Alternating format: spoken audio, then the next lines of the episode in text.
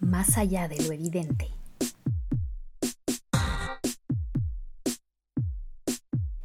Hola, soy Natalia Ames y este es un nuevo episodio de Más allá de lo evidente, podcast del Comité de Lectura en el que analizamos momentos audiovisuales icónicos que han influido en cómo miramos y entendemos el mundo.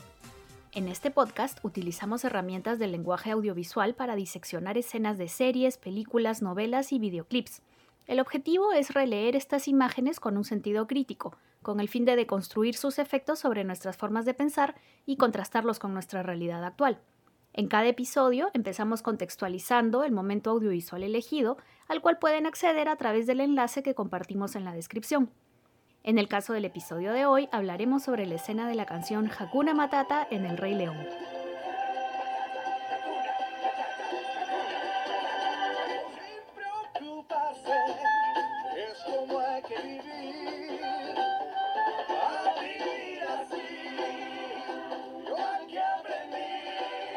La película animada El Rey León, estrenada en 1994, fue dirigida por Roger Allers y Rob Minkoff.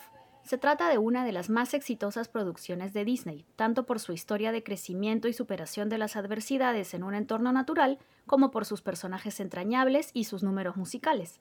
Los creadores de la película tomaron como referencia diversos insumos como el Antiguo Testamento, especialmente las historias de José y Moisés, así como diversas obras de Shakespeare como Hamlet y Ricardo III, y películas anteriores de Disney, en especial la cinta Bambi. De hecho, durante el desarrollo de la historia, los guionistas llamaban a la película Bamblet debido a esta mezcla de influencias. El protagonista de la película es Simba, un joven león heredero al trono a quien vemos ser simbólicamente bautizado al inicio de la historia. A medida que avanza la narración, vemos a Simba pasar por traumáticos sucesos como la muerte de su padre Mufasa, la manipulación por parte de su malvado tío Scar, que lo lleva a atribuirse la responsabilidad de ese trágico evento, y el autoexilio de su reino en base a sus sentimientos de culpa. La canción Hakuna Matata, compuesta por Tim Rice y Elton John, es incluida en una escena musical que marca el inicio del autoexilio de Simba. Como suele suceder en las películas de Disney, la escena musical contribuye al desarrollo narrativo, tanto a través de sus letras como de las acciones y decisiones de los personajes. La escena comienza con el encuentro de Simba con Timón y Pumba, una suricata y un jabalí que encuentran al joven león después de haber huido de las hienas enviadas por su tío Scar. Simba se encuentra muy triste, débil y desalentado, además de abandonado a su suerte en una especie de tierra media que no forma parte de su hogar. Sus nuevos amigos lo animan a dejar su pasado atrás, Vemos a los tres personajes compartiendo un mismo plano, pero mientras la postura de Simba nos muestra sus alicaídos ánimos, las sonrisas y movimientos de Timón y Pumba nos transmiten optimismo y alegría. Gracias al diálogo, muy rápidamente alcanzamos a notar que Timón es el líder y Pumba quien lo sigue. Timón es quien se acerca al rostro de Simba para explicarle la actitud que guía su vida, siempre dejar el pasado atrás y darle la espalda al mundo. Simba, muy sorprendido, reacciona comentando que eso no fue lo que le enseñaron, a lo que Timón responde que tal vez necesita nuevas lecciones. Es aquí donde Timón menciona por primera vez las palabras Hakuna Matata, las cuales fueron tomadas del idioma swahili por los guionistas de la película y se traducen como aquí no hay problemas. Simba reacciona con extrañeza ante estas palabras oídas por primera vez, y Pumba le explica que estas significan No te angusties. Hakuna Matata. Una forma de ser. Hakuna Matata. Nada que temer. Sin preocuparse, es como hay que vivir. Timón comienza a decir los versos del coro y se inicia la música. Pumba se une a la canción y la melodía se va volviendo más alegre, mientras que los personajes se trasladan a un espacio más verde y acogedor, donde engríen a Simba con cuidados y continúan explicándole el concepto de Hakuna Matata a través del coro. Los nuevos amigos de Simba le cuentan la historia previa de Pumba, quien comenta que esas dos palabras resolvieron todos sus problemas.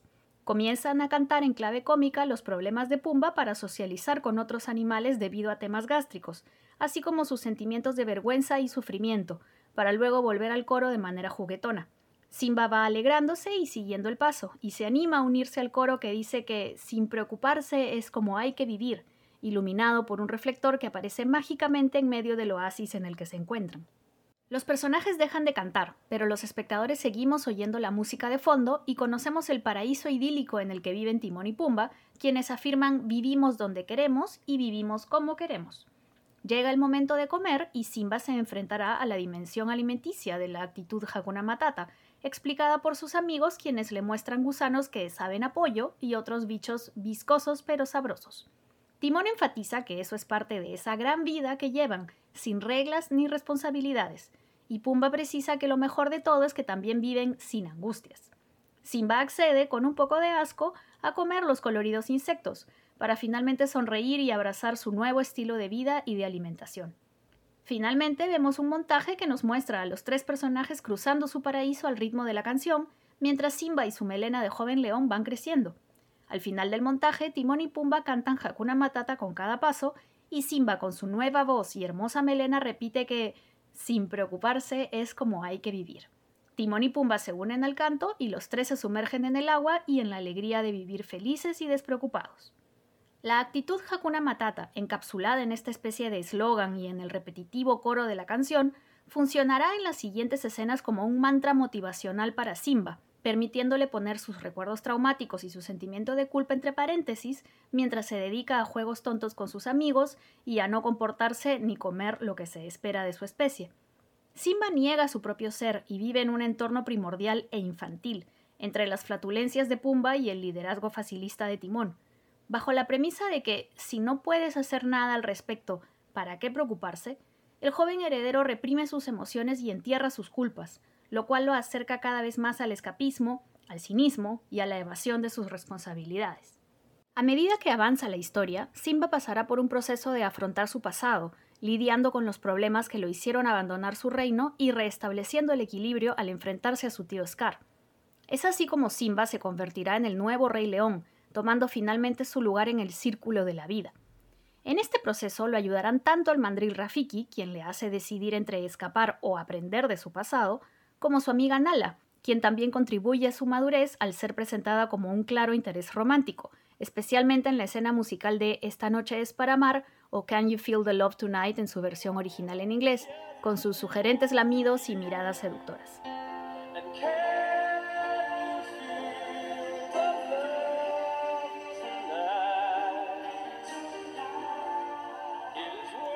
La película El Rey León fue tremendamente exitosa a nivel mundial, generando la venta de millones de entradas a cines y de VHS para consumo en los hogares. La historia del joven león y su transición a la adultez en un contexto épico con tintes de tragedia conquistó a las audiencias y a la crítica en su momento. Ello se debió en gran medida al diseño de sus personajes en el guion y en la animación, la cual permitió mostrar gestos humanizados en los animales, potenciados por el efecto dramático de las voces de grandes actores como Jeremy Irons, Whoopi Goldberg o James Earl Jones. Si bien la película cuenta con momentos muy duros o violentos, como la muerte de Mufasa a manos de Scar en medio de la estampida, se trata de escenas necesarias para subrayar la idea de que la madurez de Simba pasa por su capacidad de poder lidiar con los problemas, con las culpas y con la maldad personificada en su sarcástico tío, uno de los villanos más famosos de Disney. El camino hacia la autonomía de Simba pasa por aparentes desvíos como su autoexilio. Sin embargo, su decisión de regresar y enfrentar la maldad le permite afianzar su nueva identidad y ser aún más merecedor del trono que le espera.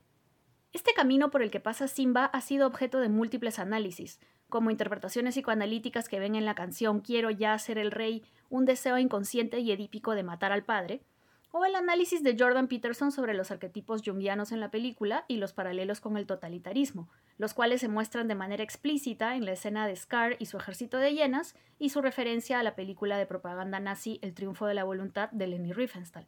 Más recientemente, otras interpretaciones de la película han criticado la rígida jerarquía del reino de Mufasa, que se basa en el privilegio de ciertas especies y que puede llevar a la tiranía, como finalmente sucede con Scar y su régimen de odio y destrucción. En el caso específico de la escena de Hakuna Matata, la canción y la actitud de Timón y Pumba nos muestran una forma de afrontar la vida basada en la alegría y el placer, pero también en el rechazo de lo difícil o problemático, o de todo lo que implique asumir responsabilidades.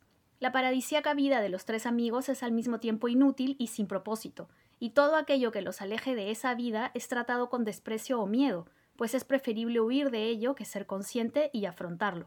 Si bien la cancioncita es alegre y divertida, La escena en sí es una burla de las actitudes escapistas que impiden madurar a los tres personajes, y en general a cualquier persona que prefiera quedarse en una eterna adolescencia en vez de dar los pasos necesarios para ser un adulto funcional y autónomo que toma sus propias decisiones.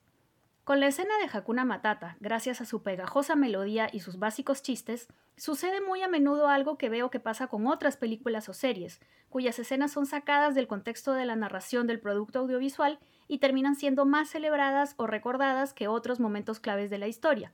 Quedarse en la filosofía de Hakuna Matata, tanto en El Rey León como en los procesos de madurez, puede llevar a ensalzar la irresponsabilidad individual y nos termina acercando más a las tiranías y a las injusticias al dejar que otros decidan por nosotros en base a manipulaciones y mentiras. Les invito a ver nuevamente la escena de la canción Hakuna Matata de la película El Rey León, a notar cómo se burla de las actitudes escapistas y a contextualizarle la narración de la historia en su conjunto. Nos reencontraremos en el próximo episodio para analizar otros productos audiovisuales que nos marcaron y que revisitaremos con una mirada crítica. Hasta la próxima.